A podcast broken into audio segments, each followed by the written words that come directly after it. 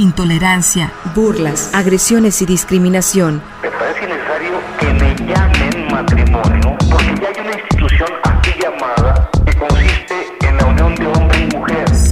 Sórico, Sórico, un espacio diverso para la reflexión y la promulgación de la igualdad de género, con Guadalupe Ramos Ponce. Bienvenidos.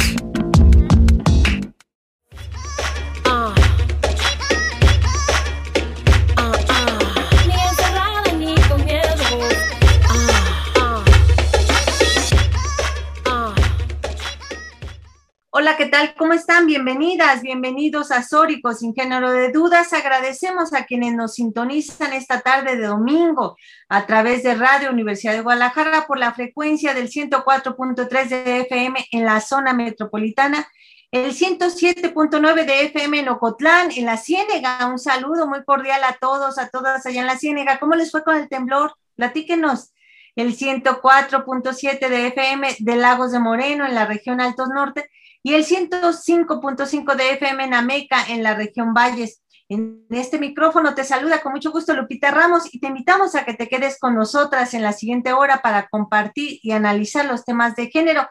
También te invitamos a seguirnos y a comunicarte a través de nuestras redes sociales, que cuáles son, Lucía, Lucía Castillo, que es la productora y conductora también de este programa. ¿Cómo estás, Lucía? Hola Lupita, ¿cómo te va? Muy bien, muy feliz de estar por aquí un domingo más en Sórico sin género de dudas. Las invitamos a, y los invitamos a que nos escriban en nuestras redes sociales y a que nos escuchen en Spotify. En Facebook y en YouTube nos encuentran como Sórico sin género de dudas y también síganos en Twitter. Estamos como arroba sin género.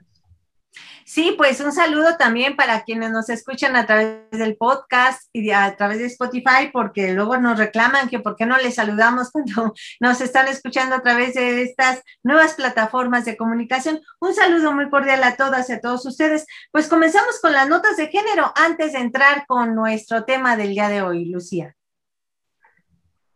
Así es, Lupita, pues el tema de esta semana definitivamente en el país eh, fue que con 10 votos a favor, las y los magistrados de la Suprema Corte de Justicia de la Nación decidieron establecer como inconstitucional el artículo 196 del Código Penal del Estado de Coahuila, el cual coincidieron atenta contra los derechos de autonomía y libertad reproductiva de las mujeres al impedir y criminalizar la interrupción voluntaria del embarazo. Así lo publicó Perimetral.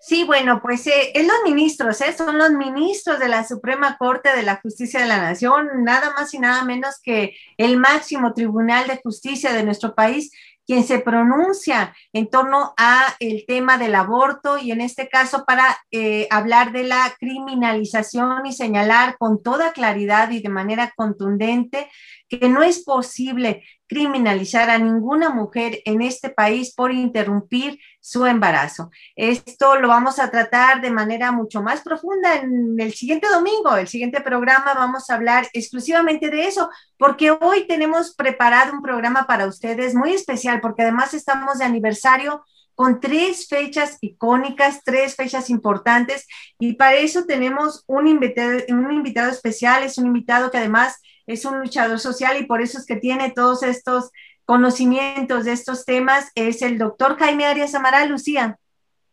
Jaime Arias es médico internista académico eh, del CUCS, justamente eh, es eh, consejero mérito del Consejo Mexicano de Medicina Interna y pues cuenta con conocimientos para recordar mm, estos temas que se han abordado durante toda la semana aquí en, Radio Universidad de Guadalajara. Usted seguramente ha escuchado que en las distintas la programación de esta radioemisora se ha tocado desde, desde, diferentes ángulos y hoy vamos a abordar también desde el ángulo muy propio con la perspectiva de Sórico eh, estos temas. Sí, son tres temas históricos significativos que se conmemoran el 11 de septiembre, en el que se cumplen 50 años de la realización del Festival de Avándaro. Imagínate tú, 20 años del atentado en Nueva York contra las Torres Gemelas y 48 años del golpe militar en Chile que derrocó a Salvador Allende. Son estos tres temas que vamos a hablar hoy en Sórico y para eso nos acompaña hoy el doctor Jaime Arias Amaral. Doctor, bienvenido. A este Gracias, buenas noches Lupita, buenas noches Lucía, buenas noches a todas, a todos de Sórico, sin género de dudas.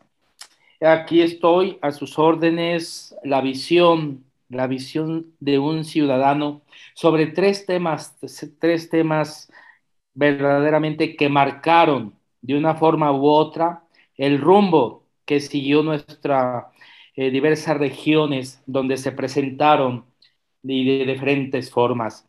Estoy a sus órdenes a la hora que digan, iniciamos.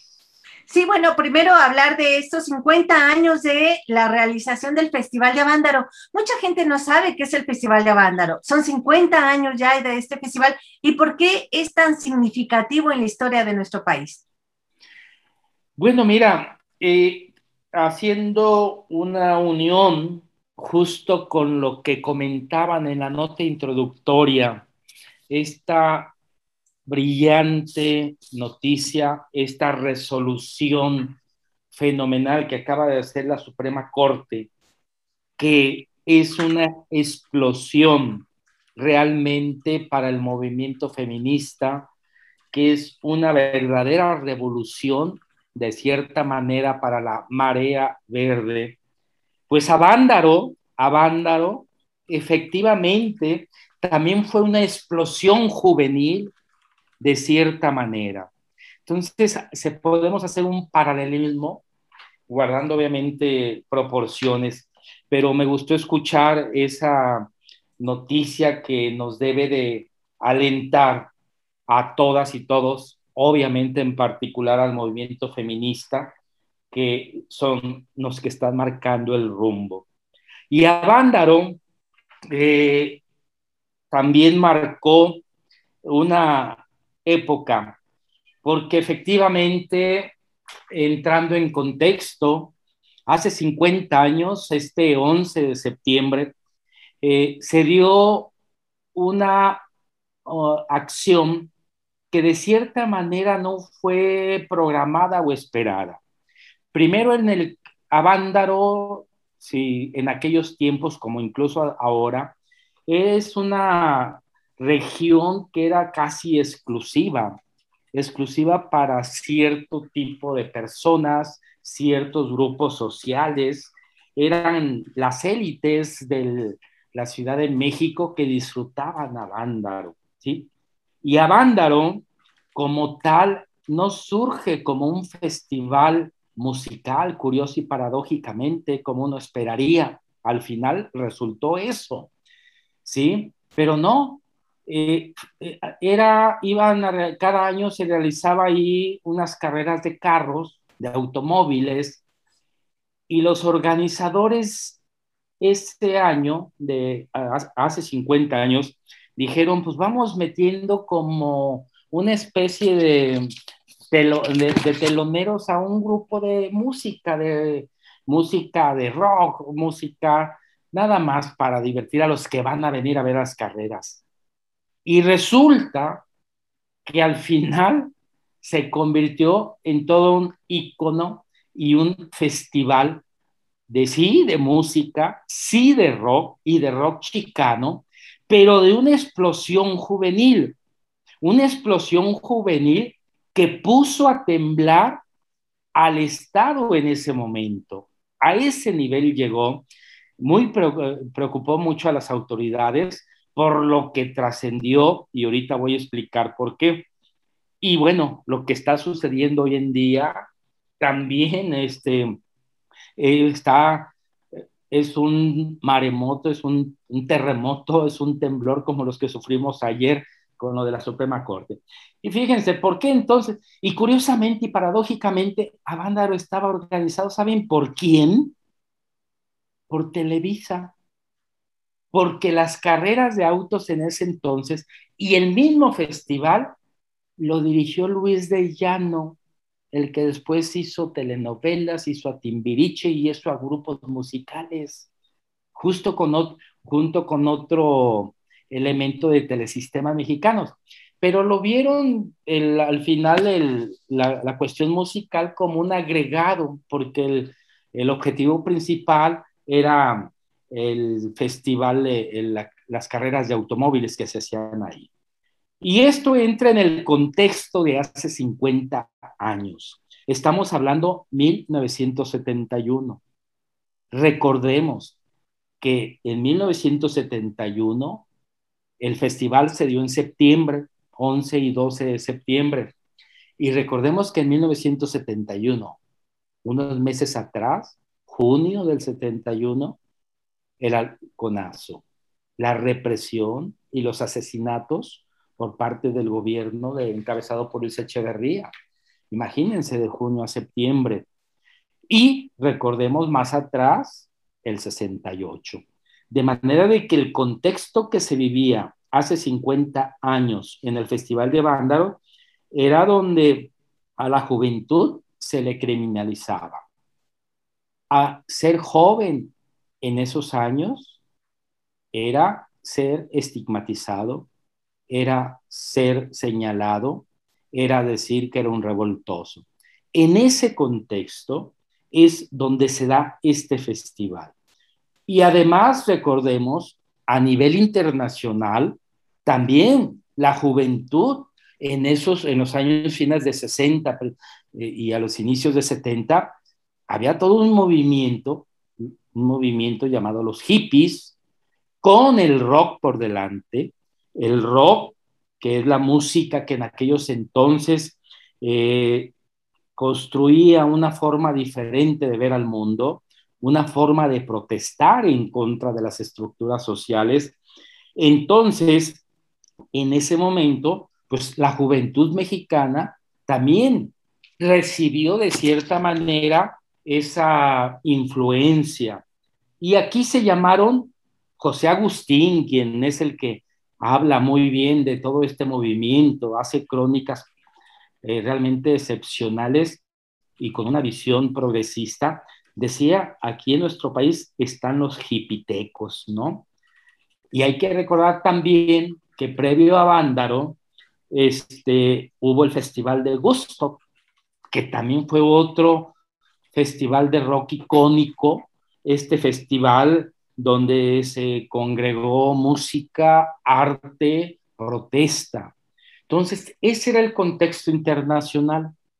Y a nivel nacional era la época en que ser joven casi, casi era ser delincuente. De manera de que surge la convocatoria para, ah, para este no festival de música, porque no fue planeado así, sino simplemente para que unos grupos entretuvieran a los que iban a ver las carreras de automóviles. Pero era tanta la necesidad de los jóvenes de volverse a reunir, era tanta la necesidad de los jóvenes de expresarse, era tanta la necesidad de los jóvenes de decir, aquí estamos. Y cuando oyeron esa convocatoria de que iba a haber un festival de música y que era, iba a ser con grupos de rock en español, porque en ese entonces, fíjense, al nivel que llegaba la represión, los grupos de rock, eh, vamos, suprimieron que los Beatles vinieran, que Doors viniera, los veían como los narcosatánicos. Entonces Luis de Llano y los que organizaron dijeron, pues vamos haciendo algo chicano, o sea, grupos aquí que de rock que están surgiendo. Y curiosamente, ¿saben quién iba a abrir ese festival y quién fue el primer invitado? Un grupo de rock tapatío, la revolución de Emiliano Zapata. No sé, tal vez Lupita la llegaste a escuchar, no sé si Lucía, este, pero yo sí lo llegué a escuchar.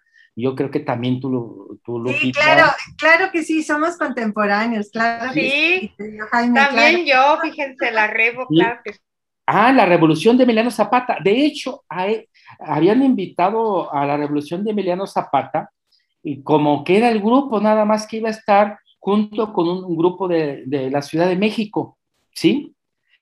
Y, pero bueno, la revolución de Emiliano Zapata en ese entonces tenía mucho éxito y por cuestiones de agenda no pudo.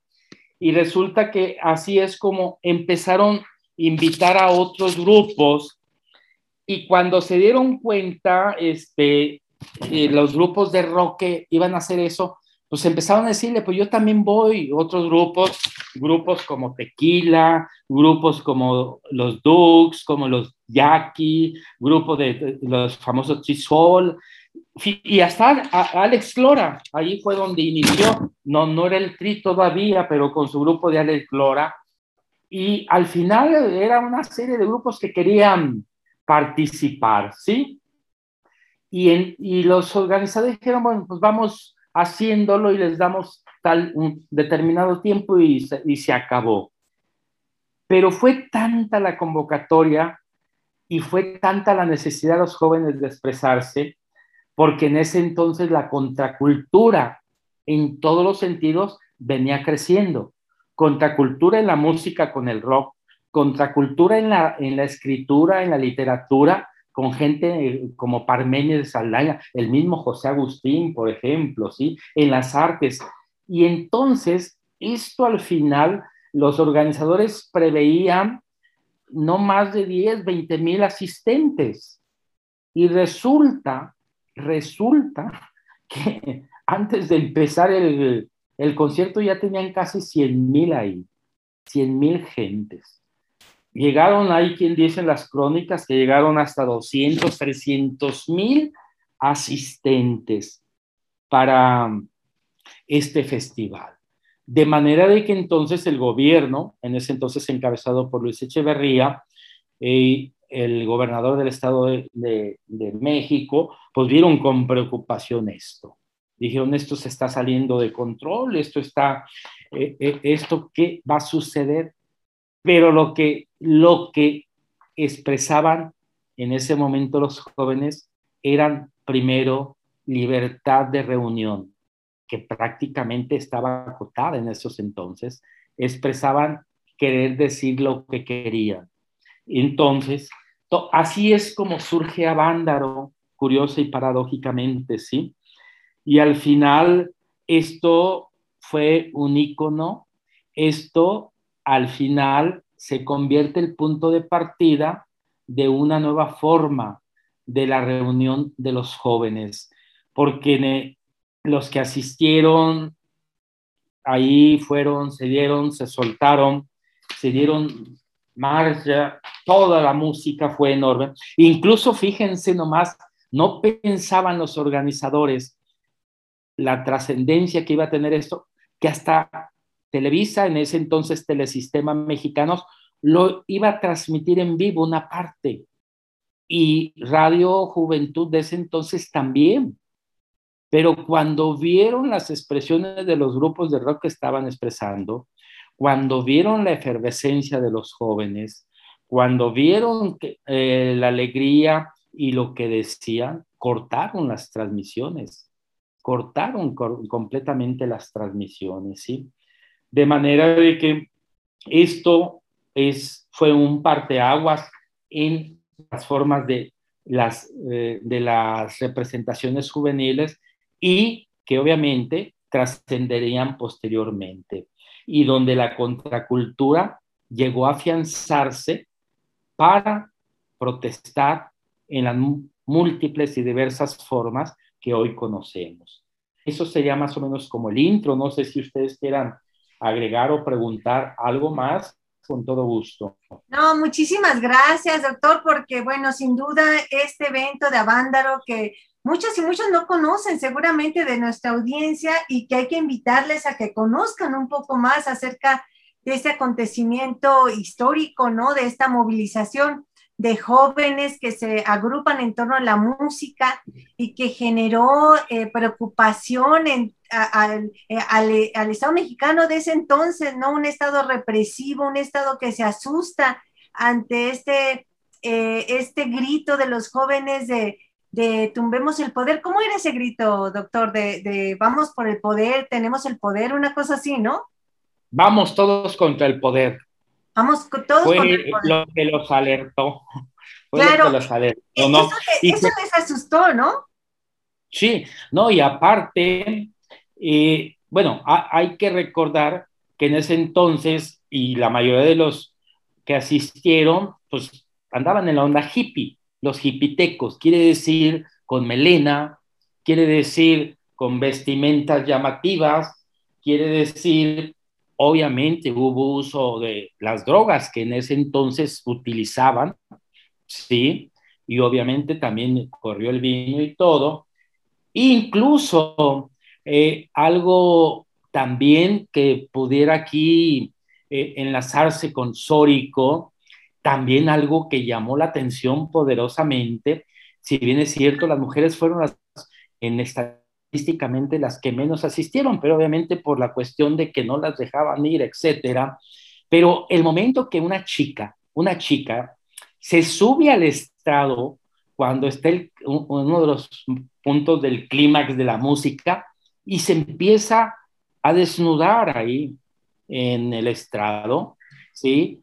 Sí Entonces, Sí, sobre todo que es que se, eh, se descubren los senos, ¿no? Es eso, que se descubren los senos y fue así como mm. un impacto este, tremendo el que una chica ahí se descubriera los senos y era así como la libertad, porque era también la libertad sexual, ¿no? Una libertad de los jóvenes de esa época, así 50 años, era la contracultura, era esta rebeldía social eh, de, los jóvenes, las jóvenes de ese tiempo, y que le asustó al Estado, le asustó al gobierno. Sí, no, de hecho, la prensa lo llamó la Sodoma y la Gomorra a Vándaro, porque sí, cuando esta chica, y luego fueron dos, pero una, y eso está, hay registros gráficos y todo, y obviamente eh, es también, yo creo, una parte inicial de la expresión de la sexualidad en, en todo Avándaro, en todo, en todo ahí fue una expresión de libertad sexual tanto para las que asistieron y los que asistieron. Yo creo que también en ese sentido fue una ruptura y fue lo que le puso al gobierno los pelos de punta. De hecho, ver la prensa de ese entonces, los calificativos que les dieron a Vándaro era sobre, eh, en ese sentido, ¿no?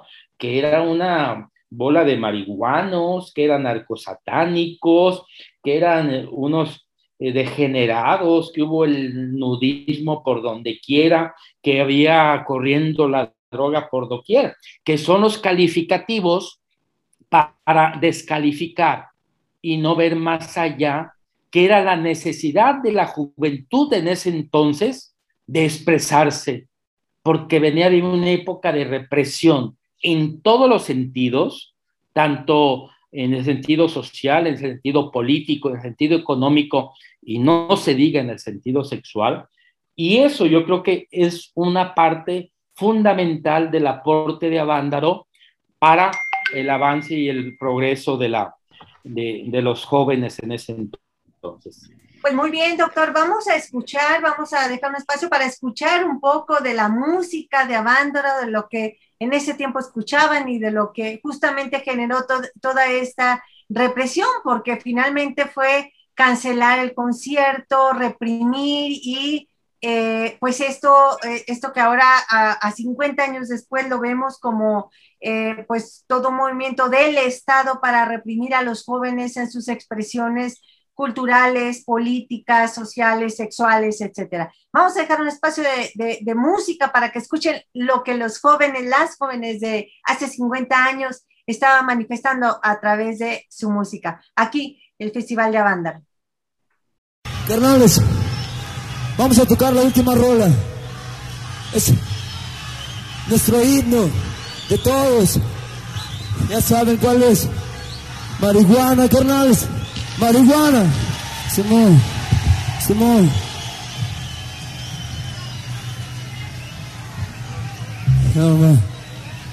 ya saben, que no cante. Eh, con esta rola nos identificamos toda la juventud de ahora. Y pues ya saben que chin chin el que no cante. Así es que vamos todos.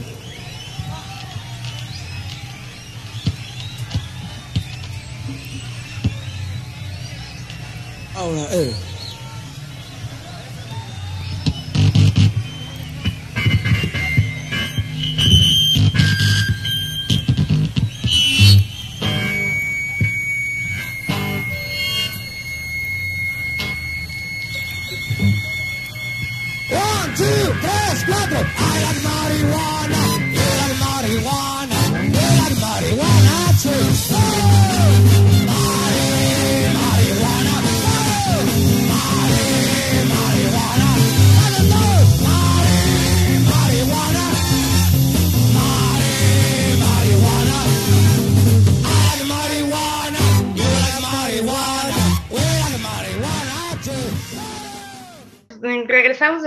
Escuchar esta memoria sonora, esta música de, de, de al- el Festival Avándaro, 50 años de que se haya realizado, y ahora nos vamos a, a un corte y volvemos aquí a Azórico sin género de dudas. La aceptación personal como pieza fundamental para la felicidad. Sórico, sórico, sórico, sórico, sórico. La agresión no es amor, es violencia y se denuncia. Y se denuncia. Sórico.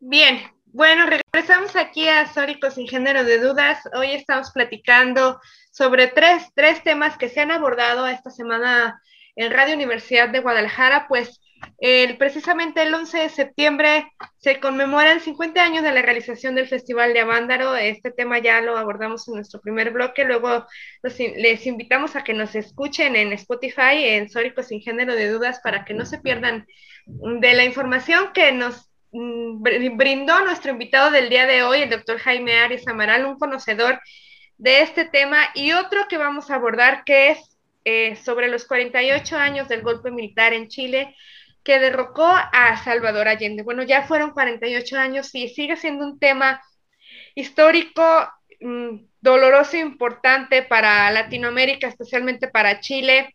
Y bueno, también con una conexión muy importante con, con Guadalajara, ¿no? Ya que Salvador Allende estuvo por acá en Guadalajara hace muchos años y dio un discurso muy, muy importante en, un audi- auditorio que ahora lleva su nombre. Bueno, eh, doctor Jaime, platicar sobre el contexto histórico del golpe de Estado.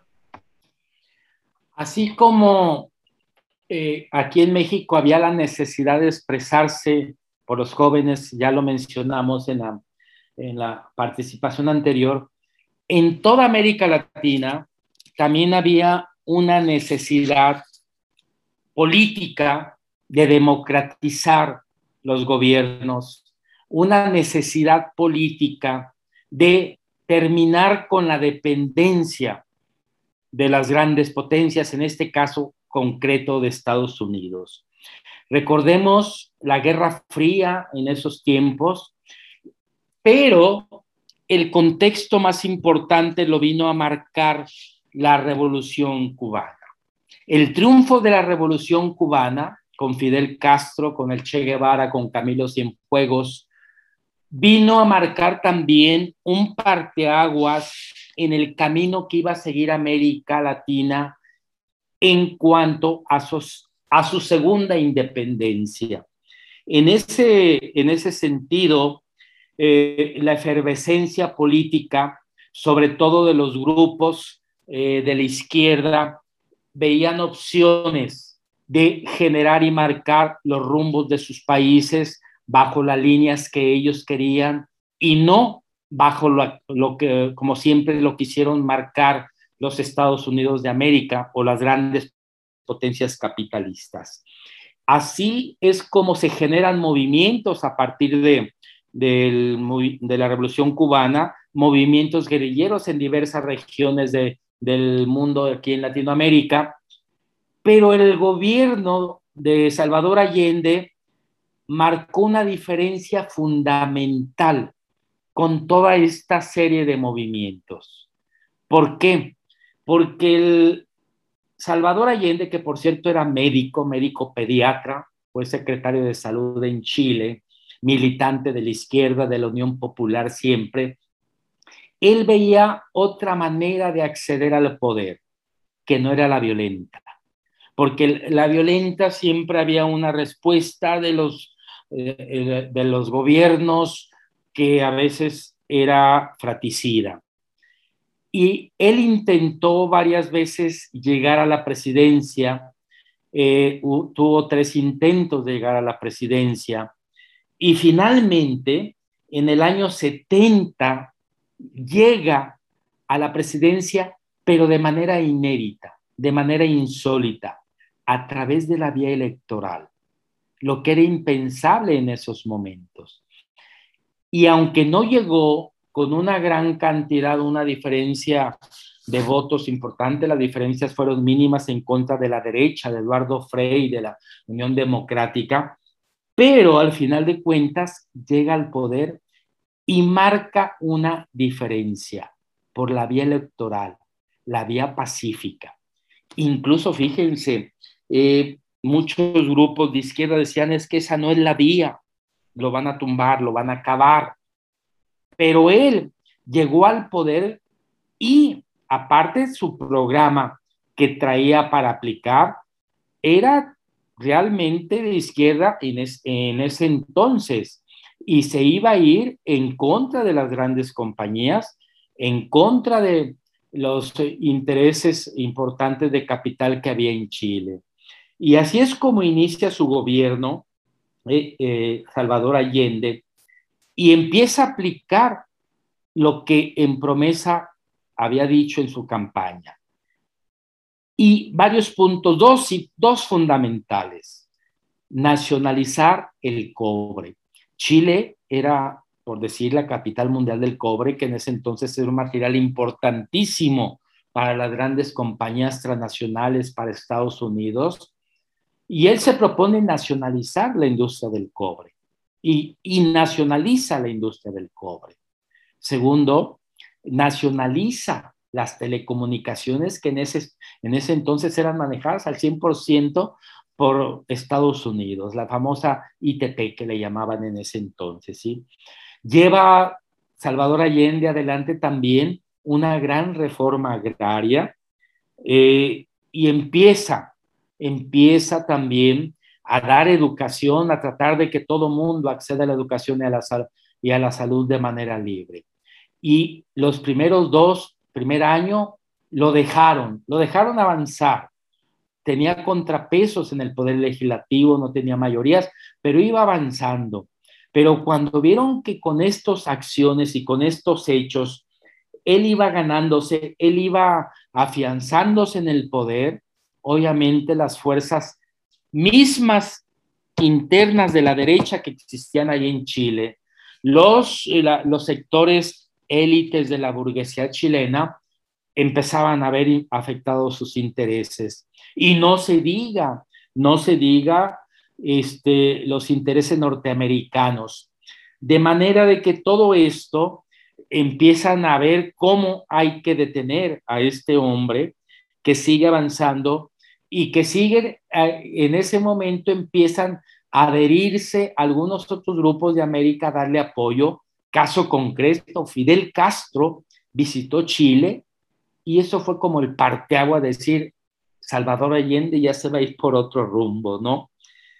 Y hubo, fíjense, previo al golpe de Chile del 73, hubo un intento previo eh, en, en junio del 72, donde quisieron hacer un golpe de Estado, pero en ese momento el que era jefe militar, René Schneider, le fue fiel, era fiel, era seguidor y estaba de acuerdo con los cambios que estaba haciendo Salvador Allende, ¿sí?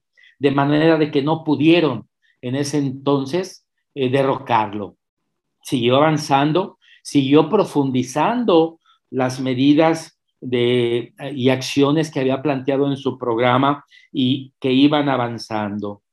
Y así finalmente, eh, estando Richard Nixon en el poder en Estados Unidos, lo vieron como un peligro completamente y armaron toda una estrategia con esa tremenda y, y la CIA que de nefastos recuerdos y empezaron a hacer un trabajo para destruir ese gobierno que estaba dando el mal ejemplo a América Latina, que había otras vías, otras vías para, otras vías para llegar. De manera de que empezaron primero aliándose con las burguesías locales, eh, hicieron grandes huelgas, eh, los, eh, por ejemplo, los camioneros pararon todo el transporte de mercancías, los comercios, las famosas salidas de las gentes con cacerolas, en fin, empezaron a movilizar a, a la derecha chilena para posteriormente ir fraguando ese golpe que desafortunadamente eh, matan al militar René Schneider, es asesinado, se, asciende Prats, otro también que era fiel, pero también lo asesinan, y es como llega Pinochet a ser secretario de defensa. La gente cercanas a Allende le advertían, aguas con Pinochet, él te puede traicionar, los previos te eran leales. Eh, fue algo similar como lo que ocurrió aquí con Victoriano Huerta y, Francisco y Madero, exactamente algo similar.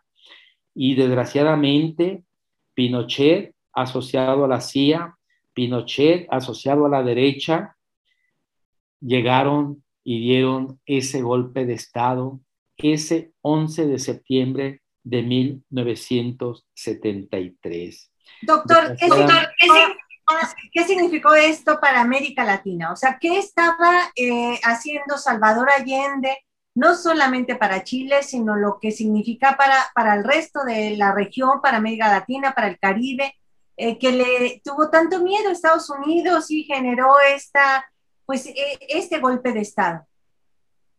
Que había vías diferentes de acceder al poder y no solamente por medio de la, violenta, la violencia, quiere decir la guerrilla, porque él, ese fue el mérito de Salvador Allende, que llegó por la vía pacífica y por la vía electoral. Y eso era un mal ejemplo para toda América Latina, ¿sí? Ese fue el punto de, de el punto de corte que vieron los enemigos y segundo, de que a pesar de que no llegó con una gran mayoría, fue capaz de implementar medidas que tocaron intereses fundamentales para los Estados Unidos y para la burguesía local, ¿sí?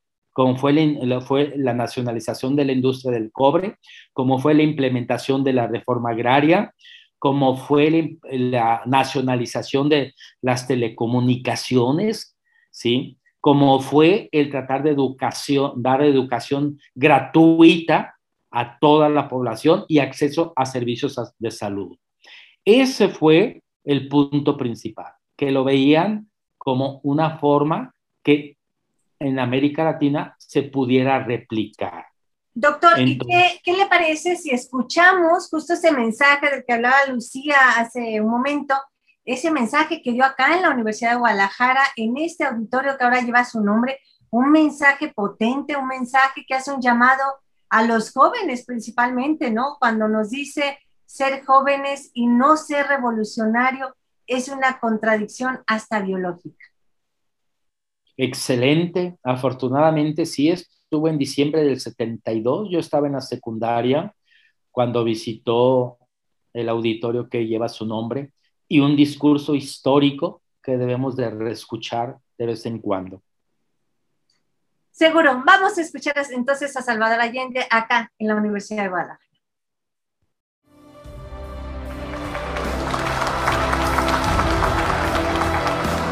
La juventud tiene que asumir su responsabilidad histórica. Pero el que es estudiante tiene una obligación. Tiene la obligación de ser un factor dinámico del proceso de cambio. Por eso ser joven en esta época implica una gran responsabilidad. Y ser joven y no ser revolucionario es una contradicción hasta biológica. Cerca de esta universidad ya comprendí perfectamente bien el espíritu que hay en ella. Bueno, pues ya está, tras escuchar a, Salvador Allende en la Universidad de Guadalajara en este emblemático discurso, Pues mm, primero que nada me lleva o me salta muchísimo y me lleva a la reflexión lo que nos has compartido hoy en este programa, doctor, sobre que la vía pacífica sea una amenaza, cómo aún ahora existe la represión y la violencia como medio rápido de algunos gobernantes para hacerse notar, para imponerse, ¿no? Cómo la vía pacífica y, y esas, el activismo representa aún hoy en día una amenaza, ¿no? Para los gobernantes. Y bueno, otro tema que nos trae aquí a Sórico y que nos ha traído en, toda la semana en la reflexión en Radio Universidad, pues son los 20 años del atentado en Nueva York contra las Torres Gemelas. De este tema, ¿qué nos puedes comentar, doctor Jaime? Fíjense, curioso y paradójicamente, el ataque a las, a las Torres Gemelas, y no solo a las Torres Gemelas, fue un ataque a los centros neurálgicos o al corazón y al cerebro del imperialismo norteamericano. El gobierno de Estados Unidos o los gobiernos imperialistas se sentían intocados, se sentían invulnerables, se sentían protegidos, que nadie los iba a tocar ni con el pétalo de una rosa. Probablemente Pancho Villa en Colombos les dio un jalón de orejas, lo recordarán. La segundo ataque que pudo haber recibido Estados Unidos fue cuando en la guerra en Hawái, en Pearl Harbor, pero fueron muy ubicados, fueron muy sencillos. Obviamente sí una serie de atentados. Pero que el 11 de septiembre al mayor país poderoso supuestamente, supuestamente, al, al imperio le atacaran a lo que representa el comercio, quiere decir las Torres Gemelas, ¿sí? Lo que representa la industria militar, al Pentágono, lo que representa el poder político que quisieron el tercer avión que iba dirigido al Capitolio y o a la Casa Blanca, no se sabe exactamente. Que eran, fíjense, la triada, el poder militar, el poder político y el poder económico. Que eso lo hubieran hecho, lo hubieran planeado, lo hubieran realizado y efectuado y que les haya salido de esa manera, yo creo que la primera enseñanza que nos deja, independientemente de que podemos estar de acuerdo la forma y quienes lo hicieron, ahí habría un punto de discusión y aparte, nos enseña primero que cuando se quiere, por más grande que sea el enemigo, se le puede ganar o se le puede este, provocar los daños que hicieron. Es increíble lo que le hicieron. Y otro mensaje, con sus propias armas, con sus propias armas. Quiere decir, con aviones American Airlines, con América, y con eh, United, o sea, las líneas aéreas americanas fueron los misiles. Les dieron una sopa de su propio chocolate. Lo que ellos han hecho toda la vida de irse a meter como se metieron en Chile, de irse a meter como se metieron en Cuba y que siguen en Cuba en Guantánamo, como hicieron en Brasil, en Argentina, en Paraguay, que ellos se, se metían donde querían, que el grupo, que aquí sí yo marco un punto y aparte, no estoy de acuerdo con el terrorismo, nos demostró que nadie puede ser invulnerable si se tiene inteligencia para actuar. Obviamente no comparto la forma. Y eso puso a temblar, desafortunadamente, eso tuvo repercusiones pues a nivel mundial, ¿sí? Era increíble, todos nos impactamos, que, le, que todo lo que sucedió, todas las muertes, toda la tragedia. Pero lo más trágico las consecuencias que trajo esto. Esto es un el, e, esto sí fue un parteaguas para todo el mundo, ¿eh? Lo de Chile tal vez fue un poco regional, lo de Avándar un poco más local, pero lo de las lo, lo de este triple ataque, porque nomás nos ubicamos con Torres Gemelas, ¿eh? Pero a mí se me hace más impactante al Pentágono. Y si hubiera caído al Capitolio o a la Casa Blanca, esto hubiera sido, no sé, simbólicamente arrasador. Pero desgraciadamente esto sí marcó a todo el mundo y tuvo consecuencias para todo el mundo y, las seguimos viviendo. Porque a partir de esos atentados que hizo el grupo terrorista, ellos esgrimen la yihad, ellos esgrimen que el enemigo es Estados Unidos, ellos esgrimen y tienen sus razones, según ellos, que yo no las comparto, obviamente, ¿sí? Pero la demostración que hicieron sí nos, eh, nos enseña de que por más grande que sea el enemigo, si sabemos cómo actuar y cómo llegar. Las consecuencias pues, las seguimos viviendo y sobre todo la, la militarización que se dio sin precedentes en todo el mundo. La prueba cómo a partir de ahí invadió Afganistán, ¿sí? Y resulta que 20 años salen derrotados, ¿sí? ¿Cómo invadió Irak? ¿Sí? ¿Cómo eh, ha, mandado, ha, asesinado eh, supuestos agentes terroristas? Ellos hicieron del terrorismo su arma de ataque para seguir generando miedo y seguir manteniendo el poder.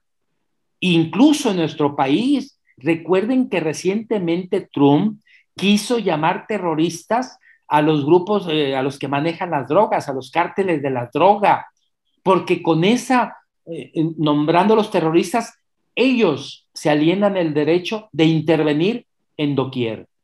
Eso lo estamos pagando y eso lo estamos sufriendo. Desgraciadamente que a raíz de esos atentados le dieron el pretexto a Estados Unidos para meterse donde quisieran con las armas, con militarización y con el supuesto derecho que les dio el haber sufrido esto. Desgraciadamente, seguimos sufriendo desde consecuencias mínimas, así banales, por así decirlo, que cuando vas al aeropuerto te quitan todo con la paranoia y todo.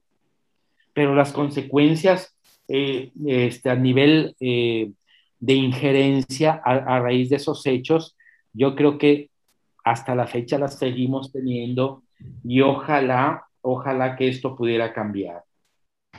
Fíjate, Jaime, el doctor Jaime y la audiencia y Lupita, platicarles que yo viajé a Estados Unidos unos meses después. Yo era, yo tenía 11 años cuando pasó esto. Viajé con mi mamá y sí fue muy difícil, yo creo que fue un viaje hasta traumático porque en el aeropuerto mi mamá me decía, no hables, no digas nada, es que dicen que si mencionas cualquier palabra que no les parezca, te retienen y, luego a lo mejor no se paran y, y sí fue como llegar a Estados Unidos fue muy duro, llegar a Los Ángeles era, no, no sé, terrible, imagino que todavía el viaje a Nueva York peor, los protocolos eran muy estrictos, o sea, sí fue muy, muy difícil. Estuvo completo. Fíjate, e, estos eventos han propiciado la mayor violación de derechos humanos contra todos aquellos que no somos norteamericanos. Y ellos se dan la potestad de decirte, por una palabra que digas efectivamente, vetarte y sacarte. Y ya no se diga en lo militar, no se diga en las intervenciones militares, ¿no? Que eso que sigue vigente y son consecuencias que las seguimos teniendo. Ojalá que esta derrota, porque es una derrota que sufrieron en Afganistán, como la que sufrieron en Vietnam, los haga recambiar. Pero bueno, es, se ve difícil porque siguen sintiéndose el imperio ¿verdad? No, pues sin duda, sin duda esto eh, que ocurrió con las Torres Gemelas y lo que implicó para el mundo, eh, también estos, estos ataques y lo que ha significado de, desde entonces, desde el 2001 y hasta acá, y lo que ahora se vive, ¿no? Con Afganistán, con estos 20 años de presencia militar, que ahora Bueno, curiosamente se cumplen estos 20 años, sale eh, la presencia militar de Afganistán y queda peor que como estaba antes, da la impresión, ¿no? Con esta desolación y con esta indefensa del respeto a los derechos humanos, sobre todo de las niñas y de las mujeres allá en, en, ese, en ese país, con el pretexto con el que lo invadieron hace 20 años. Bueno, pues sin duda hoy estamos recordando estos tres eventos históricos. Eh, vamos a poner también acá eh, para finalizar algunos pequeñas eh, también mensajes y, y, esto que escuchamos hace 20 años respecto a ese ataque a las, a las Torres Gemelas como una especie de recordatorio de quienes todas y todos que estamos aquí en este planeta, en este mundo, pues nos afecta lo que, lo que se vive y lo que sucede en cualquier lugar del, del, del, mundo, sobre todo cuando se trata de violencia, de violentar derechos humanos de, de, cualquier persona, independientemente de lo que se esté persiguiendo en términos de ideología política. Eh, doctor, eh, un breve comentario final respecto de esos tres temas que hoy abordamos acá en Sórico. Voy a cerrar con esto, y porque lo estamos viviendo hoy en día. Uno de los efectos de, esta, de este último evento es que las leyes de inmigración se pusieron bien rígidas, ¿sí? Completamente endurecidas. Y lo que estamos viendo, las caravanas de migración ahorita justo con los haitianos y todo lo que está sucediendo, es producto de lo que sucedió en ese ataque triple que hicieron los terroristas contra Estados Unidos. Hasta esto están llegando las consecuencias. Son tres eventos que de una manera u otra marcaron en regiones eh, o a nivel mundial y que debemos de recordarlos, refrescarlos, no perderlos de vista para también ver de cómo vamos a actuar para adelante. Un gusto estar con ustedes. Muchísimas gracias, doctor Jaime Arias, por, por, tu tiempo para Sórico sin género de dudas. Y pues nosotras tenemos una cita la próxima semana, Lupita. Así es, nos encontramos el próximo domingo en Sórico sin género de dudas, de, dudas, perdón, soy Lupita Ramos, Lucía Castillo, Natalia Rojas, que hoy no estuvo acá, pero eh, por supuesto siempre presente en Sórico. Eh, tenemos una cita la próxima semana, el próximo domingo a la misma hora. Hasta entonces. A las 8.46 minutos del 11 de septiembre de 2001, un avión choca contra la torre norte del World Trade Center.